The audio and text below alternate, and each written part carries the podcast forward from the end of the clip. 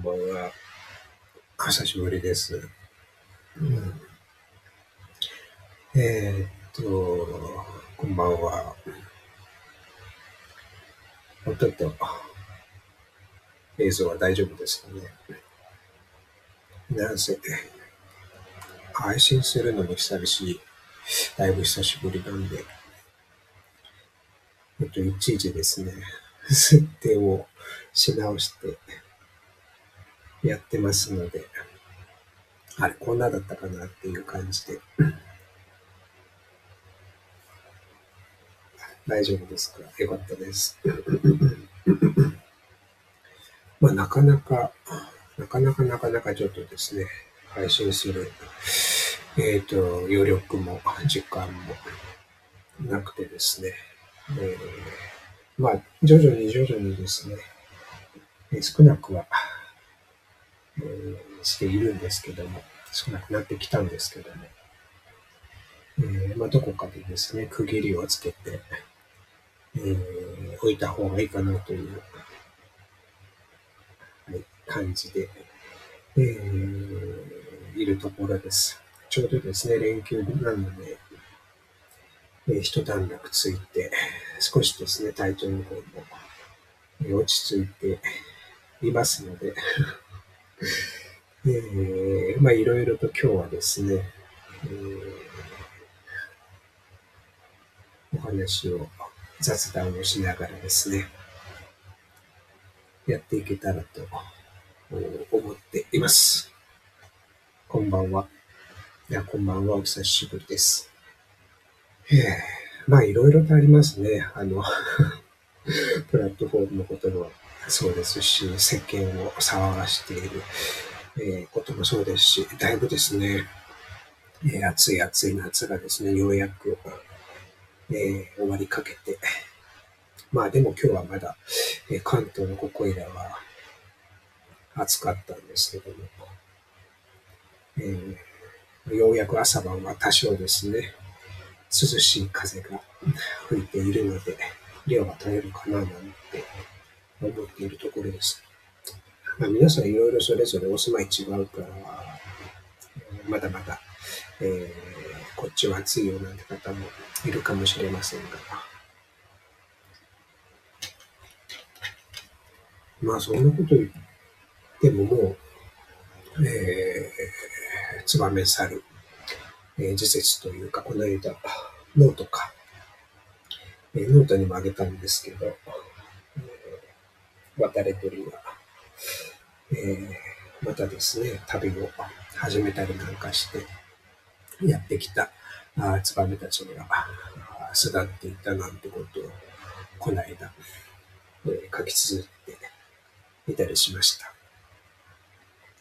なかなかでも、日本は四季が豊かだなんてことで、インバウンドも 賑わってたりするんでしょうけど、すっかり、うん、すっかりというか年々ですかね、あの、四季というよりは異常気象の方が多いような国に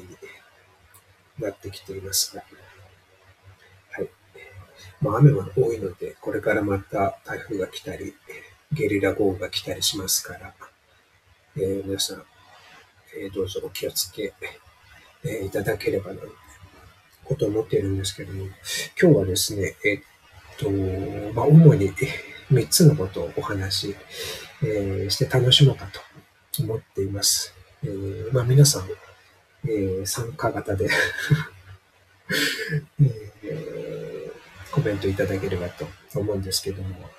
一つはですね、えっと、コーヒーのこと。まあ最近また美味しいコーヒーを見つけましたので そのご紹介。皆さんどうやってコーヒー飲んでるのかなっていう話。で、メインがですね、あの、サムネイルにもしたんですけど、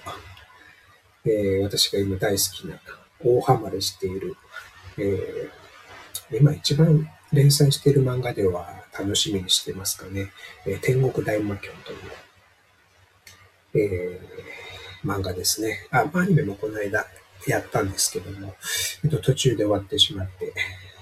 漫画は今、えっと、9巻まで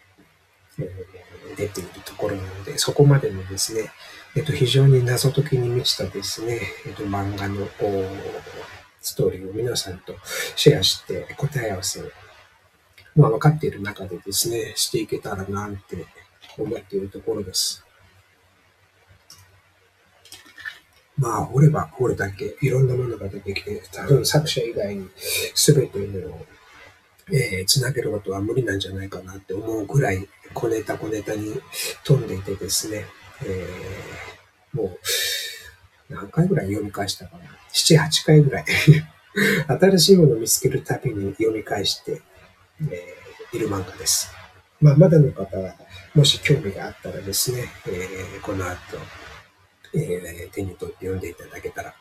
えー、その答えが分かっていても楽しめるという漫画になってますんで。で、最後はですね、えーまあ、私の方から今後のですね、えーと、配信のやり方というか、まあ、お知らせというか、えー、お話しして終わりたいと思います。でまあ、いつものようにですね、えっと、まあ、ぐだぐだとおしゃべりをしながら、時折ですね、えー、弾き語りながら、やらさせていただければ。そうなんですよ。はい、こんばんは。えー、読み返しがね、そうなんですよ。まだ、えー、い、一巡目？そのやり込むロールプレイングゲームってありますよね。あの、ファイナルファンタジーとか、ドラゴンクエストとか。本当にそういう感覚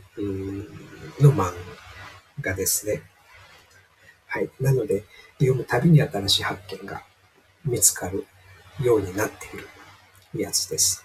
まあ、ミステリーが好きな方は、あの、そういった楽しみが、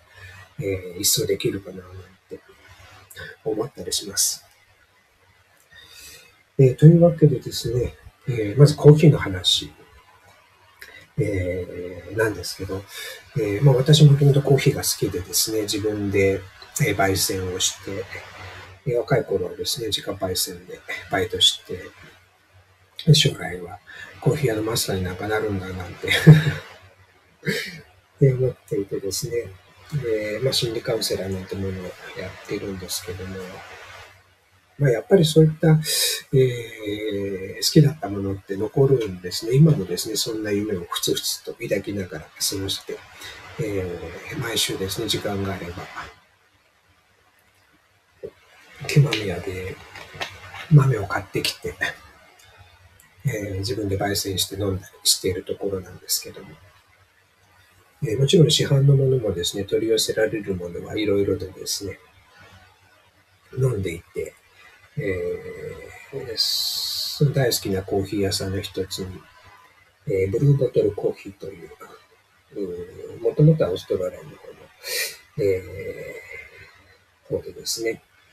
立ち上がったものなんですけども、まあ、コーヒーの流れの中では大きく分けて3つのブームがあって、その一番新しいムーブメント、えー、になります。良い豆をですね、その豆の味を、えー、豆を生かした朝入りのコーヒーを楽しもうっていうコンセプトの今、流れですね。だから今はですね、コーヒーって、うんまあ、飲み物、嗜好品なんですけども、どちらかというとですね、えっと、農作物、果物、フルーツ、えー、というような感覚で、えー、楽しんで、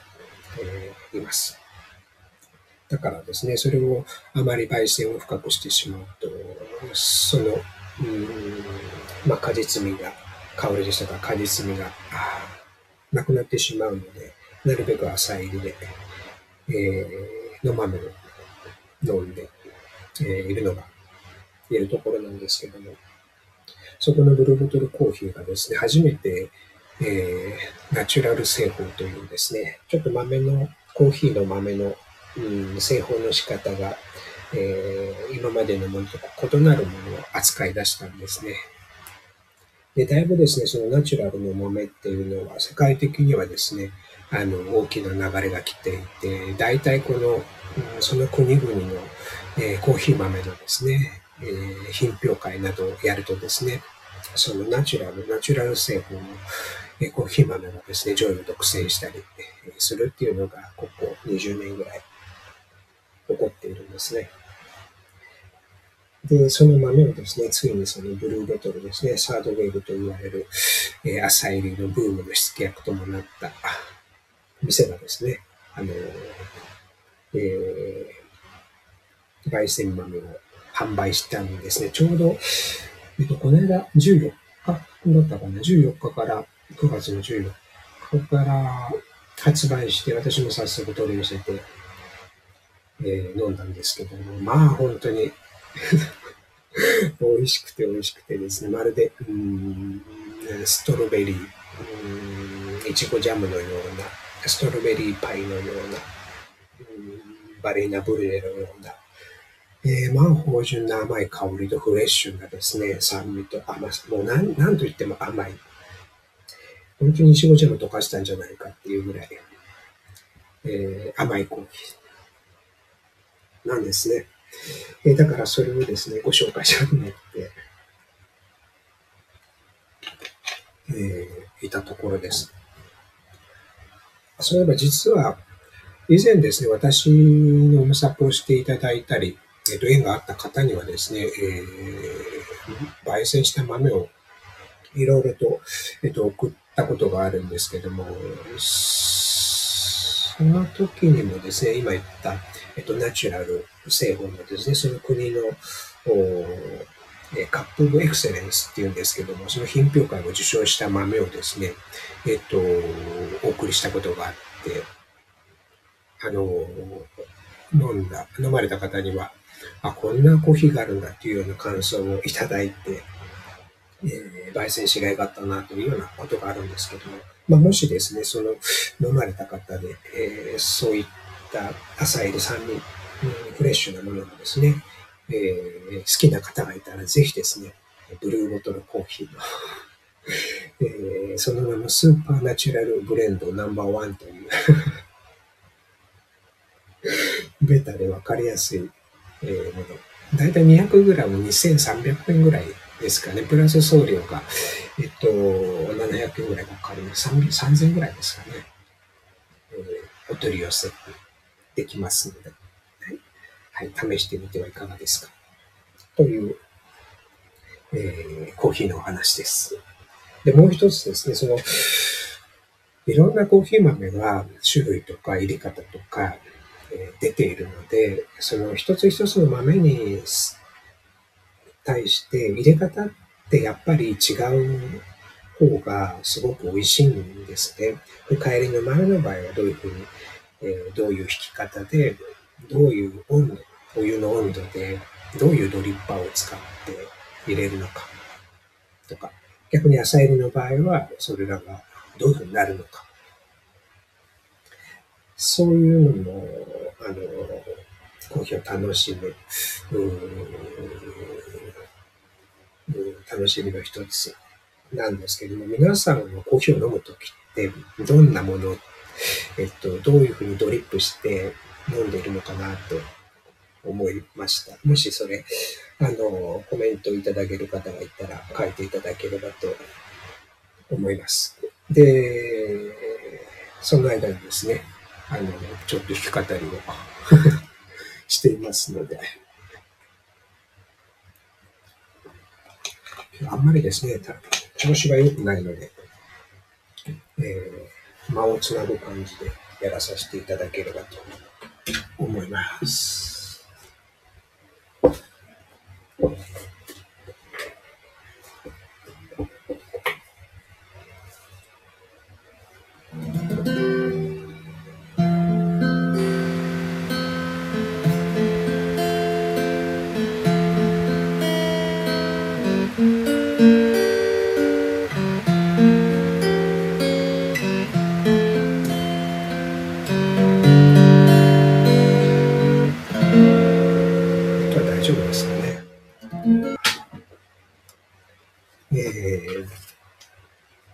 くるりというバンドからですね、10月4日、えー、発売する新アルバム、カリフォルニアココナッツ、からカリフォルニアココナッツ。まあ、やっぱりくるりがいいですね。次の、えー、もともと結成当時のですね、森くんが戻ってきて、その3人で奏でた音楽ということで、すごく楽しみなアルバムです。ということで、その間にですね、入られた方がいらっしゃいましたら、ありがとうございます。こんばんは。えー、まあ今日もですね、えー、おむすび、えー、チャンネルとですね、スタンド FM という二つのチャンネルでですね、同時配信をしています。どちらに入られた方も、えー、ありがとうございます。もちろん、えー、耳だけでも構いませんのでお付き合いいただければと。というわけで皆さんのコーヒーのドリップの入れ方を えー、書いていただいたみたいですので。えー、っと、小橋さん、今年の夏は成城石井の水出しアイスコーヒー、あ、うんうんうん。コールドブリュワーですね。いいですね。ドリップコーヒーは？さ、あ、そもちろん、あの、こう、一手間かかりますからね、コーヒーは。え、豆からひいて、お湯を沸かして、ひいて、入れて飲んで片付けてっていうのは。時短が何よりいいですね。私もですね、あの、水出しのボトルで、あの、コーヒーの粉を入れて、えー、水つけて、一晩置いてっていうことをよく、えー、夏はやったりしますので。はい。なんともやっぱりね、水出しのあのクリアな雑味のない感じって時間はかかるんですけど、美味しいんですよね。あの、専用の機械がですね、数万円で売ってたりなんかして、えっと、アルバイトを昔してたところで、まあ、使ってたりしたんですけどもね、もう一晩かかっちゃうんですね、本当に。だからなかなかこう、数量限定でしか飲めないんですけども、今いろいろあの新しい機が出て、いいですね、手軽に飲めたり、まあ、パックされて売ってたりしますので。ちなみにアイスコーヒーは、あの、えっ、ー、と、いろいろな、えーなんかチェーン店のやつ、手軽に飲めるやつを飲んだんですけども、えっと、すごくコスパが良いくて美味しいのがですね、ファミリーマートのですね、えー、エチオピアブレンドのアイスコーヒー、160円だったかな、が、えー、めちゃくちゃ美味しいです。はい。全国どこでもファミリーマート行って160円でこれが飲めるんだったら、いや、まあすごいなって、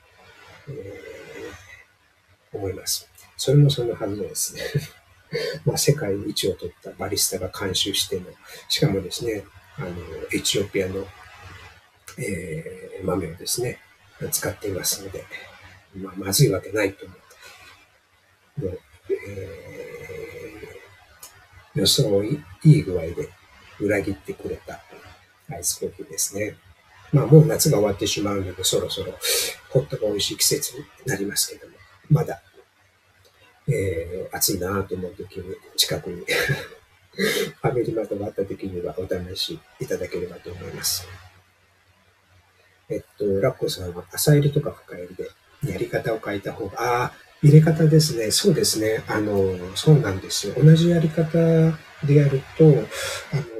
豆の成分がですね、出過ぎてしまったりですね、逆に出過ぎなさったり、抽出スピードがえっと、浸透率によって違うんですね。まあそういうふうな科学的なことがいろいろとこうわかるようになってきて。なお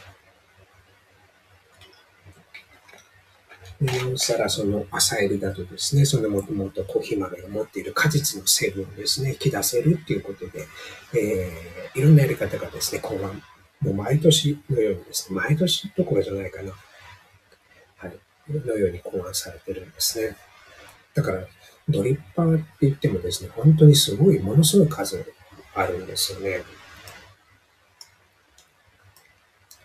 うん、ありがとうございます。あ、え、テクテクさん、先月入荷待ちをしていたブルーボトルのコールドブリュを飲みあ飲み比べセットね。はいはいはいはい。えっと、半分の量の氷でアイスああ、いいですね。あの、そうなんですね。この間ね、えっと、実はその夏、初夏にですね、えー、ブルーボトルの季節限定シリーズで、えっと、アイスブレンド、コールドブレンド、コールドブレンドナンバーワンっていうのが出たんですね。これもまた、ブルーボトルコーヒーの新しい試みで、今まではですね、多分テクテクさんが買った、えー、お買いになったですね、その飲み比べセットが、で特に、えっと、スリーアフリカだったかな。うんだったと思うんですけども、それがアイス用にレギュラーで出てたんですね。店舗に行くと多分そのコーヒーをアイスで出ていって、で、それと多分、もう一つアフリカの豆、何だろう、ジャイアントステップか何かだったと思うんですけど、あの、それも、あの、やっぱり美味しいんですけど、この間、あの、出たコールドブレンドナンバーワンってやつが、あの、また新しい、配合でですね、ちょっと深めの、それは配合だったんですけども、深めの中に浅入りの、えっと、コスタリカ産の、えー、コスタリカ産って結構、うん、みかん、みかんと、みかんとまではいかないけども、えっと、そうですね、柑橘系のフレッシュなすごく酸味が、うん、特徴ルワンダにも、まあだから似てるんでしょうけど、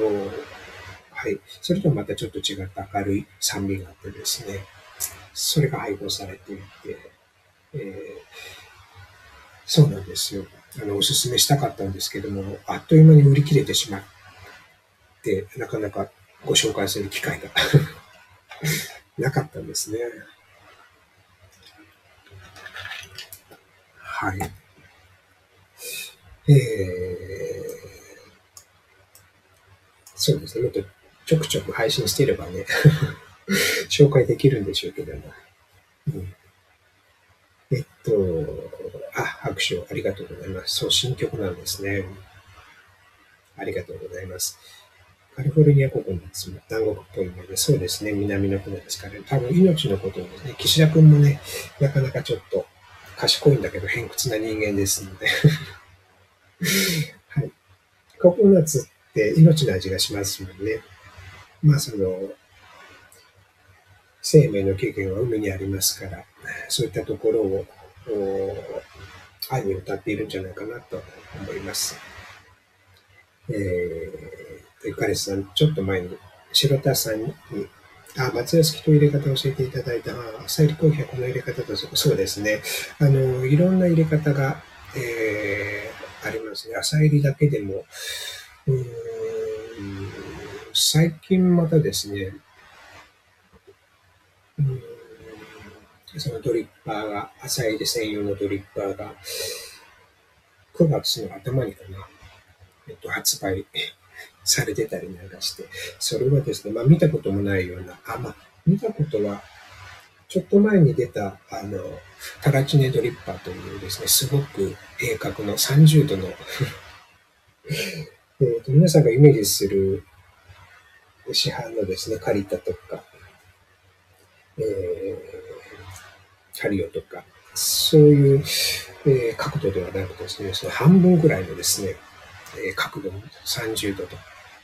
タラチネドリッパーというのが出て、それに対抗してですね、えっと、カフェックというところから27度の えー、朝入り一杯専用のですね、ドリッパーが出たりなんかして、はい、朝入り、朝入りをどう美味しく入れるか合戦がですね、業界でも熱いみたいですね。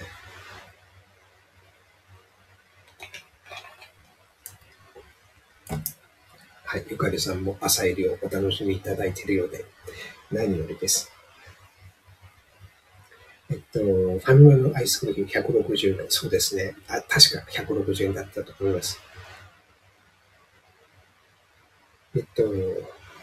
ネットで器具を物色していると、いろいろといいやつが欲しくなります。そうですね。ハマるとハマりますよ、本当に。私も試したドリッパーの数は、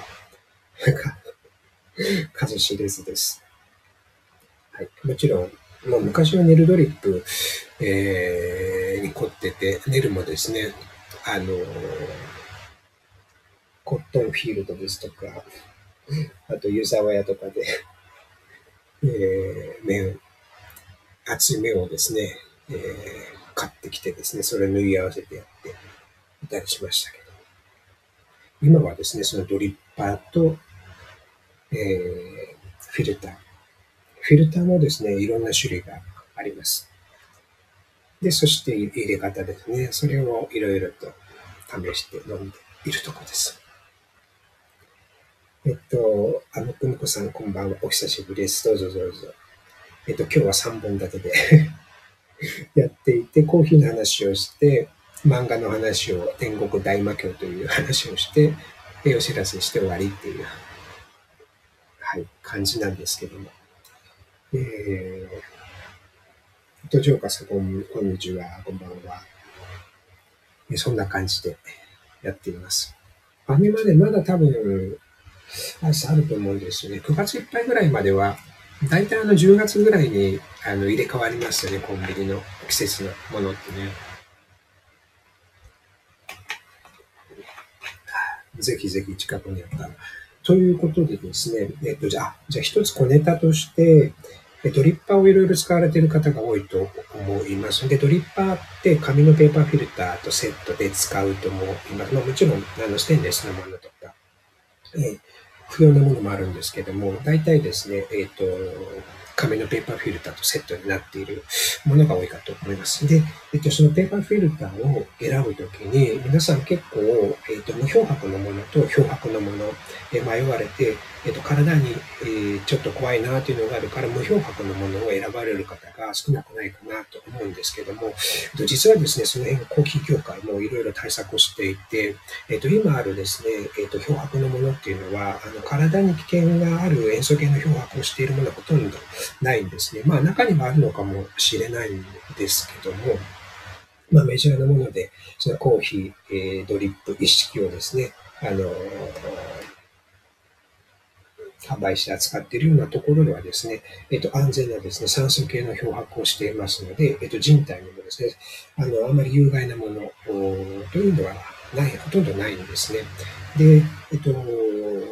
いろいろですね、コーヒーの豆が増えてきて、繊細な豆が増えてきているので、朝朝入りをあのもし楽しまれる方はですね、あと無漂白のものだと、その素材のパルプのですね、えっと、匂いというものがどうしても残っていて、えっと、コーヒーの方に移ってしまうんですね。だから、えっと、敏感な方は多分その無漂白のものと漂白のものを飲み比べてみると、あれ？っていう感じで、えっと、違いが感じられると思うので、個人的にはですね、えっと、漂白のものですね、酸素系の漂白をしている、そのドリッパーと、あの、セットのですね、ペーパーフィルターを使われると、えっと、朝入りがより美味しく飲めるんじゃないかなと思います。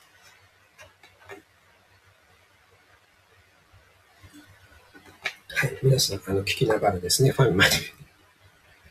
一体アイスコーヒー買っていただいてもいいんですけど、まあ夜なので、あの、私はだいたい夕方4時、そうです、3時、4時ぐらいになったらもう飲まないように、えっ、ー、と、しています。というわけでですね、えっと、本日2本目の えっと、天国大魔教、えー、の答え合わせに入っていきたいと思いますが、今日今聞かれている方ってどうなんでしょうかね。えっと、天国大魔教、えー、ここまで読んだよとか、あのー、聞いたことあったけどまだ読んでないよとか、うん、もう何回も読んだよとかいう感じなんでしょうかね。一応ですね、あのー、今日の中ではですね、えっ、と、私は9巻、コミックスが出ている9巻までと読みましたので、その中でのえー、内容に触れていきたいと思いますので、えー、まあ、読まれてない方はネタバレになってしまうことはご容赦ください。で、でもですね、結構 結構この天国大魔教って、ある程度ネタバレがあった方が楽しめる、えー、漫画になっているかなというのもあります。まあ、この、えっと、サムネにもあるんですけども、主人公はですね、えっと、女の子、まあ、女の子と言っていいのか、えー、生物学的には体は、えー、女の女性、えー、キルコと、えー、まあ、生物学的 に男と言っていいんでしょうかね。マル君二人がですね、天国というところをですね、えー、探し求める旅をするという、えー、話です。で、舞台がですね、えっと、二つの軸が同時進行していて、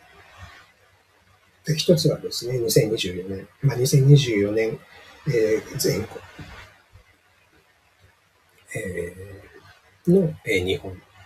と、もう一つはですね、え、それから15年後の2039年の日本、えー、の二つの時間軸が交互に、大体交互にですね、描かれています。で、その天、タイトル、天国と大魔教があるようにですね、えっ、ー、と、一応天国部分っていうのは、えー、まあ、高原学園の園長の言葉を借りればですね、えー、2039年の世界。で2020年までの世界が、まあ、地獄大魔教。えー、ということに、えー、分けて、えー、進んで、えー、いるかと思います。で、いろんなところでですね、えっと、今現在の出来事と過去にあったその15年前にあった出来事がリンクをして、えー、本当に様々な意図がですね、私もそういうつながりが大好きなので、えー、ハマってしまったんですけども、いろんな仕掛けつながりが事細かに、幾重にも幾重にも何重にも何重にも、えー、積み重なって、えー、物語が進んでいる、紡がれているっていうような感じですね。で、もう一つですね、あの作者公式のガイドブックにも書かれてるんですけども、えーまあ、背景には日本神話ですね。えー、ネタがですね、ふんだんに使われています。まあ、日本神話詳しい方も詳しくない方も、なんとなく名前だけは聞いたことがあると思うんですけども、えっと、日本を作った、日本ができたということにまつわるですね、神話ですね、古事記などに書かれているものですね。で、まあ、その中の大元の神様の、えー、イザナギ神とイザナミ神という二人がですね、えー、雨のルボコという矛を使ってですね、日本を作ったとされているのが日本神話なので、まあ、その辺をあまり深く掘っていくと、あの、天国大魔教からどんどん離れていってしまうんですが、えっと、やっぱり背景に、その、神様の名前から引用されていたり、で、そこに使われた、えっと、小道具、三種の神器などですね、がその物語を進める上での、えっと、すごく大事な、えー、要素になっていたりするんですね。だから、その日本神話を知らまだあまり知らないという方が読んでいても、あれ、こういうことだったんだって、えっと、天国大魔教を読みながら日本神話が詳しくなっていくっていうような現象も起こる。なかなかちょ はい、あの、国語の先生泣かせな楽しい漫画になっているんですけども。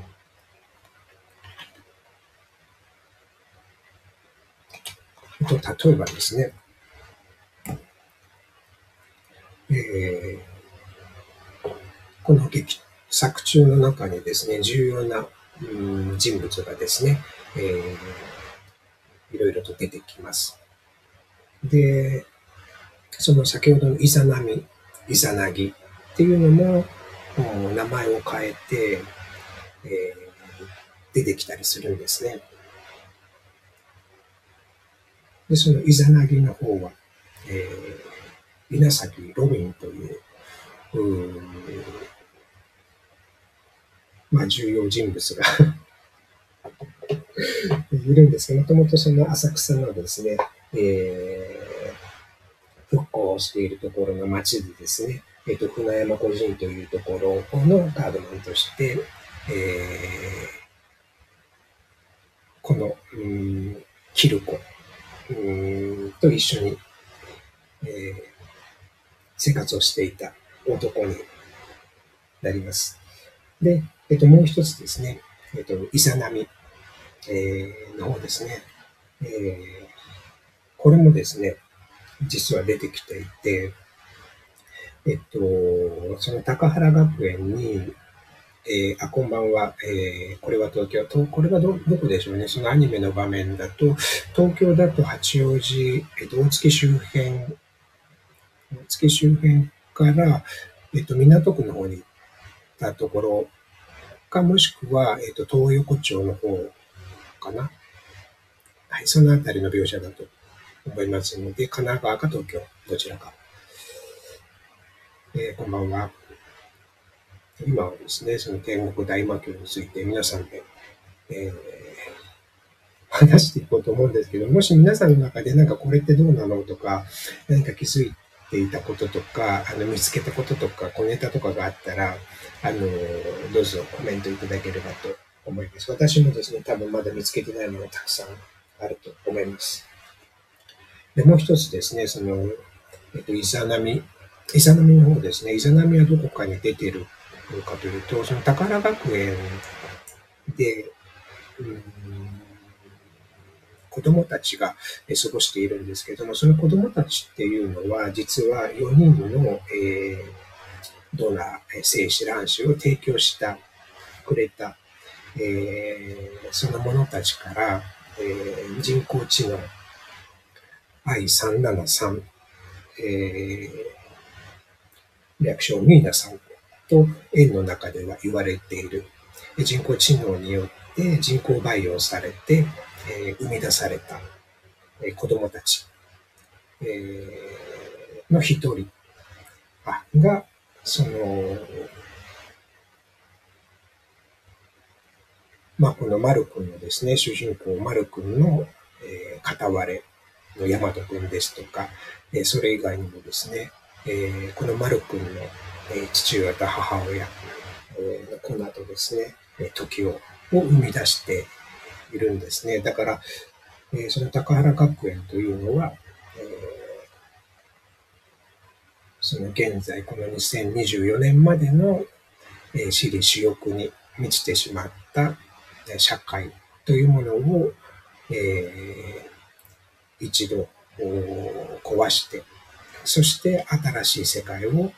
作っていくために、えー、ためのえー、施設というか、だったんですね。で、その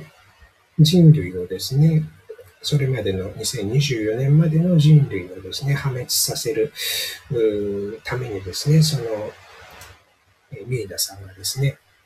えー、様々なですね、人工培養を使ってですね、まあ、モンスターというか、えー、そういった生物兵器を作り出していくんです。でなぜ2024年かというと、その2024年にですね、えっ、ー、と、小惑星がですね、えー、日本、地球にですね、えー、ブラジルの方に衝突する、という設定になっているんですね。で、その衝突するのが2024年の11月11日ということで、そこを境にですね、2つの時間軸によって、えー、崩壊してしまった日本と、えー、その前の日本ということで描かれているっていう感じです。あ、そうですか。そう、アニメもね、私アニメは全部は見てないんですけども、あの、アニメだとアニメもいいんですけど、あの、動くしこの細かな仕掛けっていうのは、なかなかちょっと表現できれない、しきれない部分があるかなっていうのがあります。で、えっと、そうそう、その、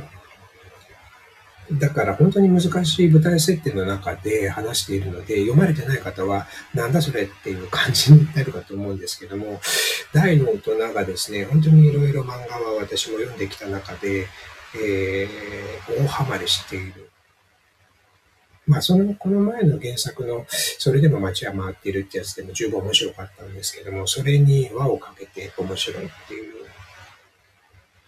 えー、ですね。それで、そうですね、イザナギ神とイザナミ神の話なんですけど、そのイザナミはどこに出てくるかっていうと、その先ほど言った I373、略称ミーナさんと言われてますね。でもこれを、えっ、と、愛をですね、意にして、えー、変換して読むと、いざなみになるんですね。だから、多分、うん、イザナミの方は、えー、愛さんの座、ミーナさんの方で決まりなのかな、なんて、個人的には思ってい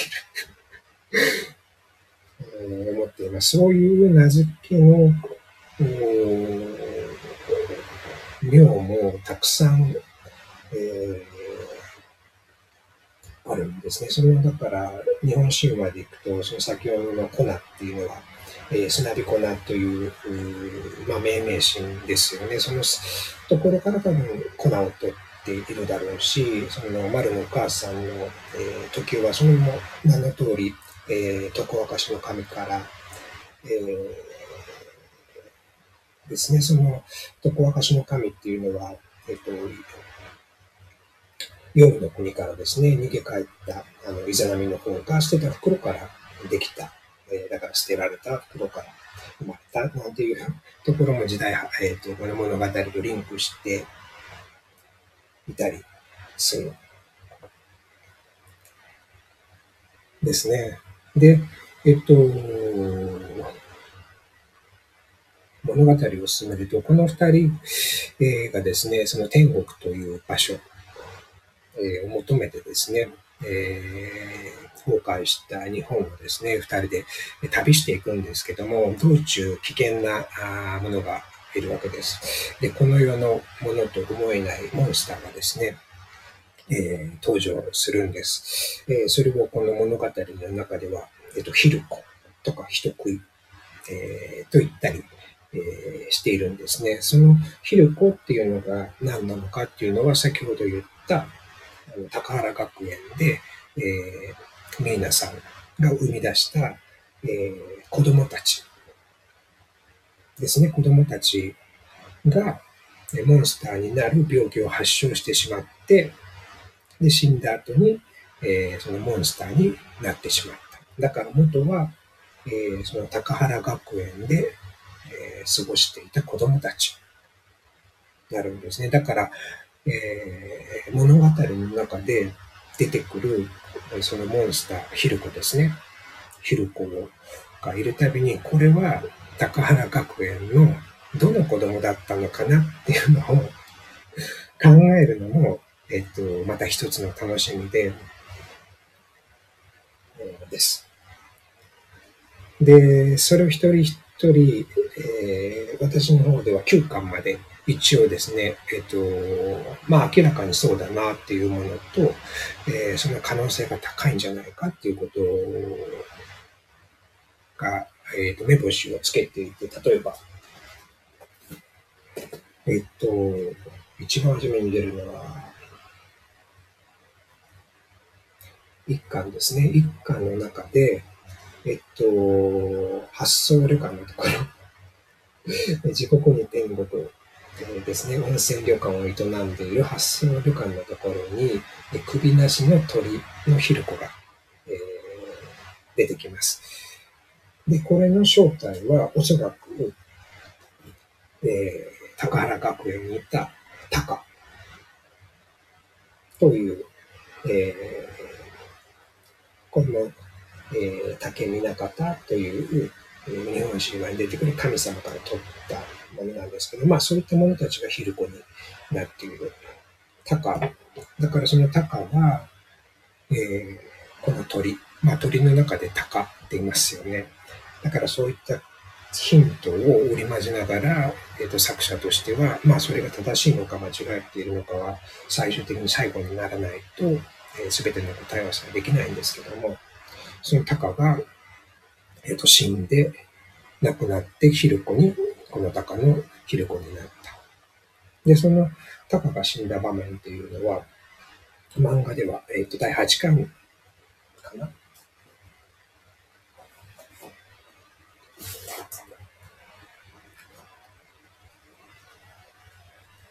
違うか、第9巻か。そうですね。えっと、第9巻の初めで描かれていて、第9巻で、えっと、もう、えっと、一人ですね、えっと、竹原学園で一緒に育って、その大祭が雨のぬぼこの後に別れていた、えっと、道香、竹塚道香という、えー、登場人物がいるんですけども、彼と戦うことによって首を切られて死んでしまう。で、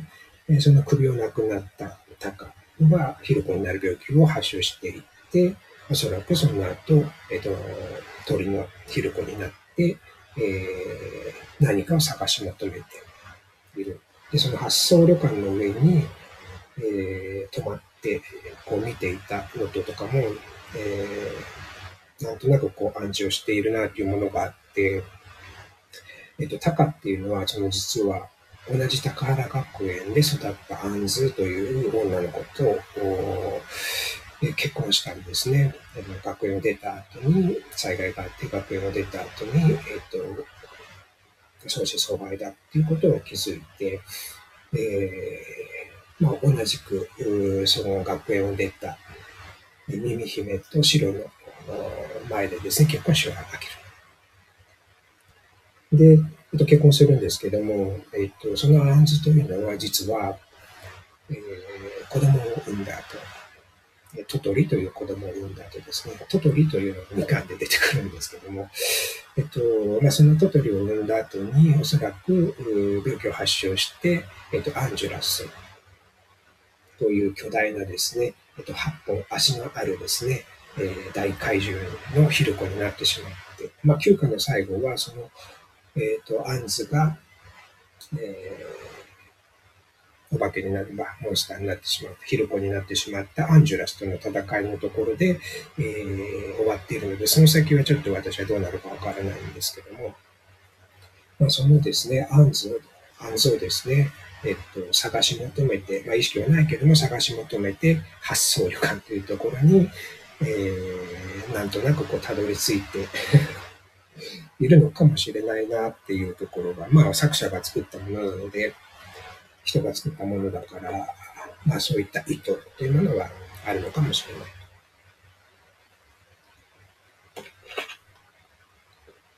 っていう感じですね。全然実はそのトトリというのは2巻で登場していて、えっと、2巻でですね、えっと、マルクにボコられる自警団ので、その辺の地元の悪者集団のですね、えー、一味、一味というか、えー一人としてですね、えっと、ホテルを、ホテル王になるためにホテルを 経営している若干13歳だったかな、13歳のたくましい女の子なんですけども、えっ、ー、と、その子がですね、タカとですね、えー、アンズの子供ということがわかります。で、そういったものも漫画ではですね、扉絵とかで暗に示されていて、例えばそのトトリというタイトルの回では、その表紙がですね、扉絵がですね、えっと、アンズとタカが一緒になっているものが描かれていたり、えー、したりするんですね。えー、で、その、まあ、全部は語りきれなくなってきたので、その周辺だけを話すとですね、その実はタカ、えー、まあ、トトリの発言で、えっと、親は会ったことないので分かりませんけど、両親がイケメンだったことは分かりますっていうような発言があって、その通り、タカというのは、えっと、イケメンという設定になっているんですね。で、そのタカの父親というのが、えっと、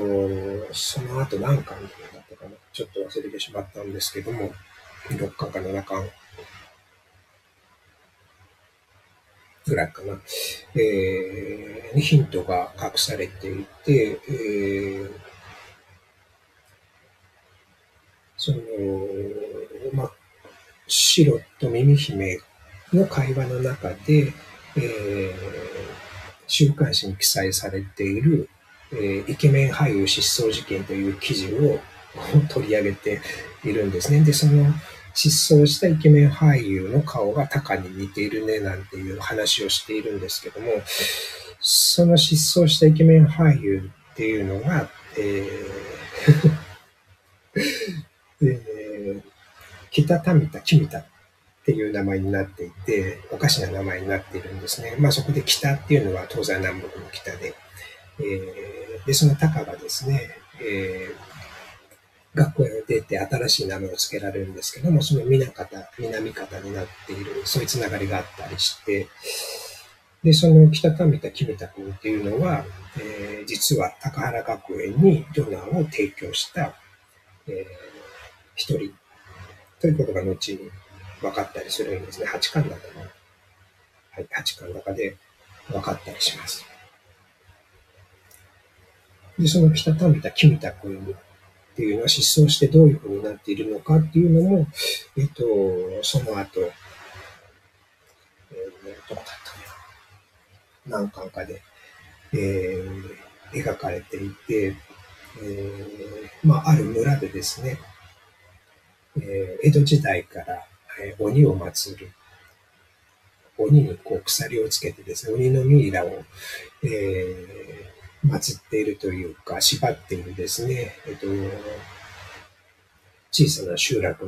のがあるんですけども、実はそこに、えー、そこで暮らしているっていうことも描かれてたりするんですね。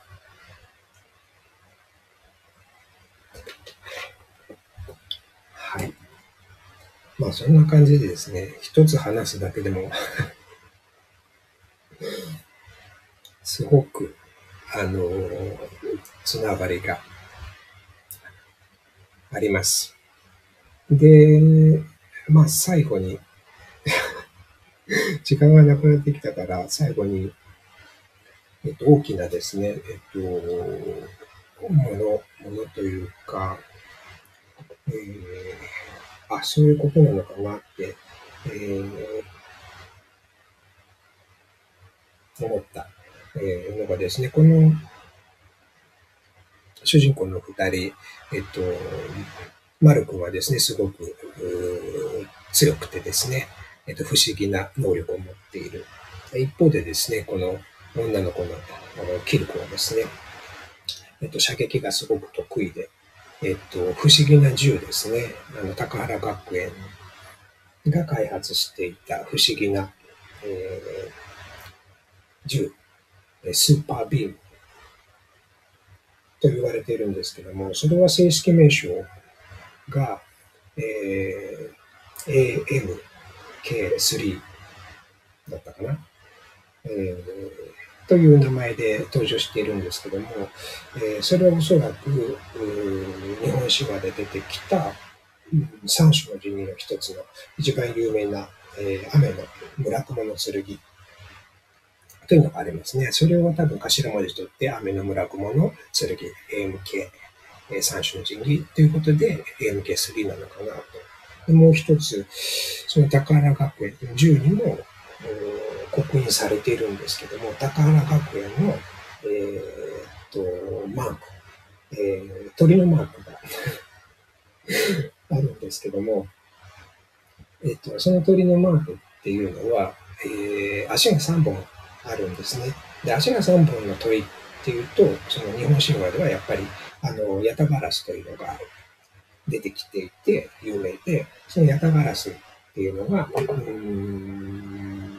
その日本ですね、神武天皇を、えっと、導いた導きの、鳥だってことが、はい、言われている。化身だということが言われていて、その、えっと、ヤタガラスのマークをたどって導かれているこの二人の物語っていうところで 展開していくっていう話です。という感じです。あの、本当に今、答え合わせをしたのは、答え合わせをしているっていうか、話している部分っていうのは、本当にごくごくごくわずかな 量でしかないので、あの、もしですね、また機会があったら、あの、皆さん、読まれてる方、またですね、読み返したりなんかして、新しいことに気づいていただけたらと思うんですけども、えっと、個人的にすごく、あの、心に来る、えっ、と、エピソードというか感があって、それが4の巻で、まあ、アニメでももうやってると思うんですけども、耳姫と白、この二人に関わるエピソードっていうのはぜひ、あの、また次回 時間あるから、うんえー、時間をとって語れればと思うので、皆さんもぜひ、あの、次回参加していただける方はですね、この4巻は 耳姫と白のエピソードは、あの、ぜひですね、あの、読んでおいていただければ嬉しいかなと思ったところでですね、えっと、もう一曲やってますので、なんか聞いてですね、あの、ちょっと皆さんの方で何かありましたらコメントいただいたり、感想いただいたり、えー、いただければ、また励みに なるかと思います。皆さん、ちょっと私が別に頭の中だけで喋っているので、まとまりなく話してしまって、申し訳ないんですけど。えー、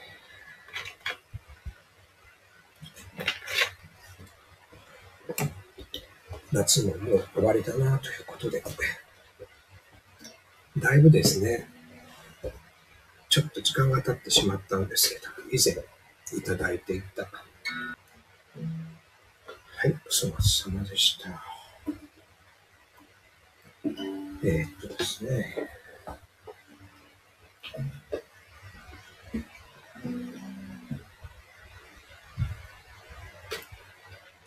まあ、だいぶ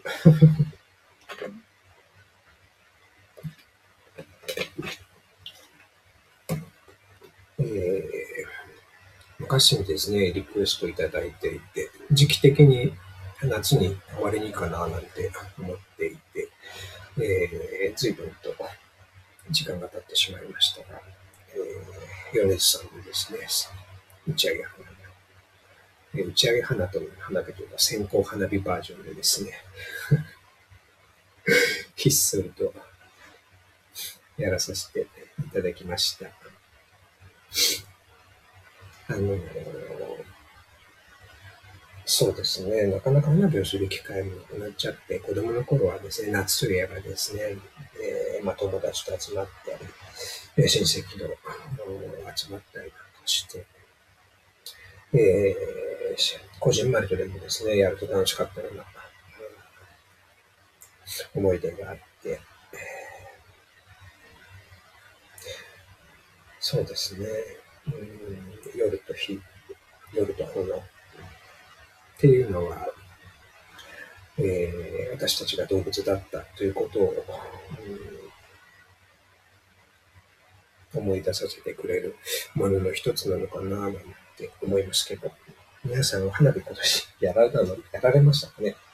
なかなかそういう、できるとこは、まあ都会なんかほとんど見かけることもなくなっちゃって、まあ何年かぶりに花火が、花火大会がやってたりしましたけど、それでまたいろいろとちょっとこう、ぼやがあったりとかしちゃったりして、なかなか、えー、難しいなぁなんて思いながら、えー、まあ気分だけでもですね、皆さんと一緒にですね、花火を やれたらっていう思惑で、えー、やりました。ありがとうございます。花火大会って感じですね。サムネイルをつけるとして。まあ、いろいろですね、この配信の中でも、えー、やらさせていただいてですね、皆さんと盛り上がったりなんかも、え、したんですけども、なかなかちょっと私もですね、配信する機会も、意欲もですね、えー、充実することがですね、少なくなってきて、えー、いる状況ですね。えー、まあ、できる範囲でですね、今まで、え、やってきた感じになりますけどもですね、えっ、ー、と、ぼちぼちですね、一度ですね、区切りもどこかでつけなきゃ、ついつけておいた方がいいかなと、えー、思っているところです。まあ、いろいろとですね、この、えー、おむすびチャンネルだけじゃなくてですね、えっ、と、発信はですね、もともとしていますので、ご興味がある方はですね、えー、同じ名前でやっていますので、ノートですとか、えー、スタンド FM、えー、の方ですね、えー、フォローしていただければ、えー、また違った形で、えー、何かをお届けできるんじゃないかなと思います。まあ、特にもともとの目的がですね、私、えー、心理学の経験があるので、それを使ってですね、皆さんの心の彩りを少しでも増やせたらとか、えっ、ー、と、皆さんのですね、抱えている、えー、傷ですね、そういったものを、えー、少しでもですね、何か楽になるものになれたら、届けられたらということでですね、えっ、ー、と、別にこう、うん、対象を区切ってですね、えー、やることでは、でもないので、えー、まあ、それ、そこにですね、料金をいただくとか、会員制だとか、そういったことがですね、えー、まあ、目的ではありませんので、えー、よろしければですね、また別のところのですね、えっと、動向を 時々確認していただければ、えー、と思っているというのがお知らせ、えー、の一つになります。まあ思うところはいろいろ皆さんあるかと思いますので、えー、まあ先日のジャニーズ事務所の記者会見と。一緒でですね、まあ私の中ではいろいろとですね、えー、感じるところは多すぎて。まあそういったものをトラウマを、特にトラウマを中心にですね、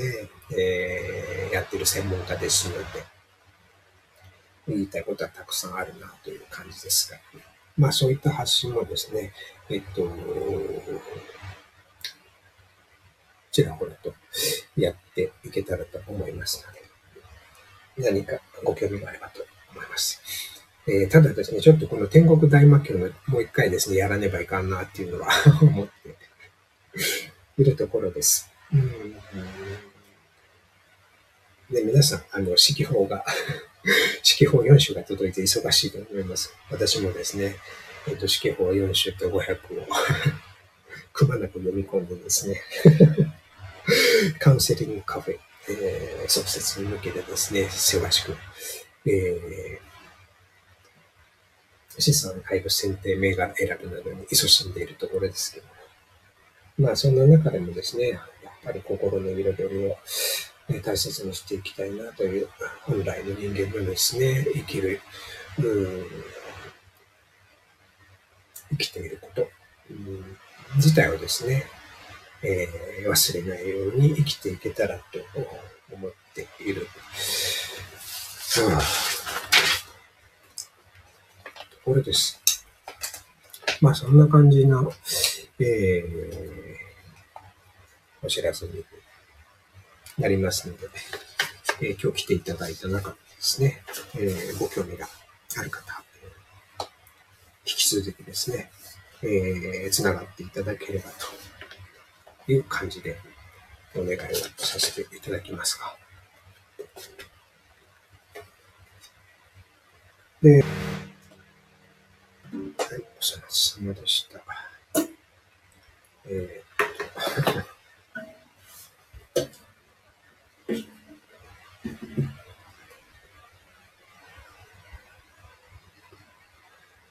私がですね、えー、作る曲っていうのは えー、無理に作らないんですね。あの、まあそんな才能もないので、ただなんか時々、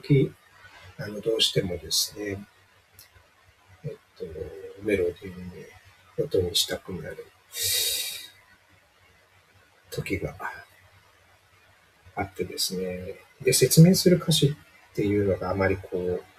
まあ、スピッツ好き、だからスピッツ好きなのかもしれないですけど、あって、頭で解釈しないで、魂にですね、皆さんの命にですね、心の方に届けられる、えっと、命のリズムをですね、揺らせられる、そんなものが無理なく、うん、作れたらいだろうなっていう感じで。なので 編曲とかですね、そういうのゼロで 必要な分だけしか作らないっていう、えー、ものです。で、最後にですね、天国大魔教のネタを スピッツで思い出したんですけども、えっと、天国大魔教の実は2巻かな ?2 巻の、先ほどトトリがいる、えー、町かな？町の、えー、ミュージックマニア、山田だったかな？っていうところにですね、えっと、この主人公の、えー、キルコがですね、えー集めたレコードを売る、CD を売るところがあるんですけども、その店の後ろにですね、えー、飾られているジャケットの一つが、実はスピッツのファーストアルバムのジャケット だろうなって、えー、勝手に思っているっていう小ネタがありました。はい。そんなところでですね、えーまあちょっと長々となってしまいましたけど、お付き合いいただいてありがとうございました。えー、またですね、えっ、ー、と、もう一回ぐらい、あの、もしかしたら、あの、天国大魔教、続天国大魔教、えー、耳姫白編をですね、やって、えー、まあ少し、えー、区切りをつけていけられたらいいのかな、なんて、えー、思っているところです。えー、はい。まあ、ツイッターじゃないか、X の方でですね、ツイッター、元 X、元ツイッター、現 X か。でも同じアカウントでやってますし、えっ、ー、と、ノートも、リンク貼ってあるのかな？リンク貼ってあって、スタイフのリンクもどっか、ノートかどっちかに貼ってある。まあその辺どこかでまたお会いできればいいのかななんても思っているところですけどはい。えっ、と、拍手をありがとうございました。はい。えっ、ー、と、僭越ながら オリジナルのですね、歌は声はというものをですね、昔なんかこうニュース23、筑紫哲也のニュース23で井上陽水の最後のニュースというあれを無性にですね、好きで、えー、聞いていたことがありますけど。まあ、そんな感じでですね、お届けできるものがあるうちは、どこかで何かで、えー、手を返しなおか。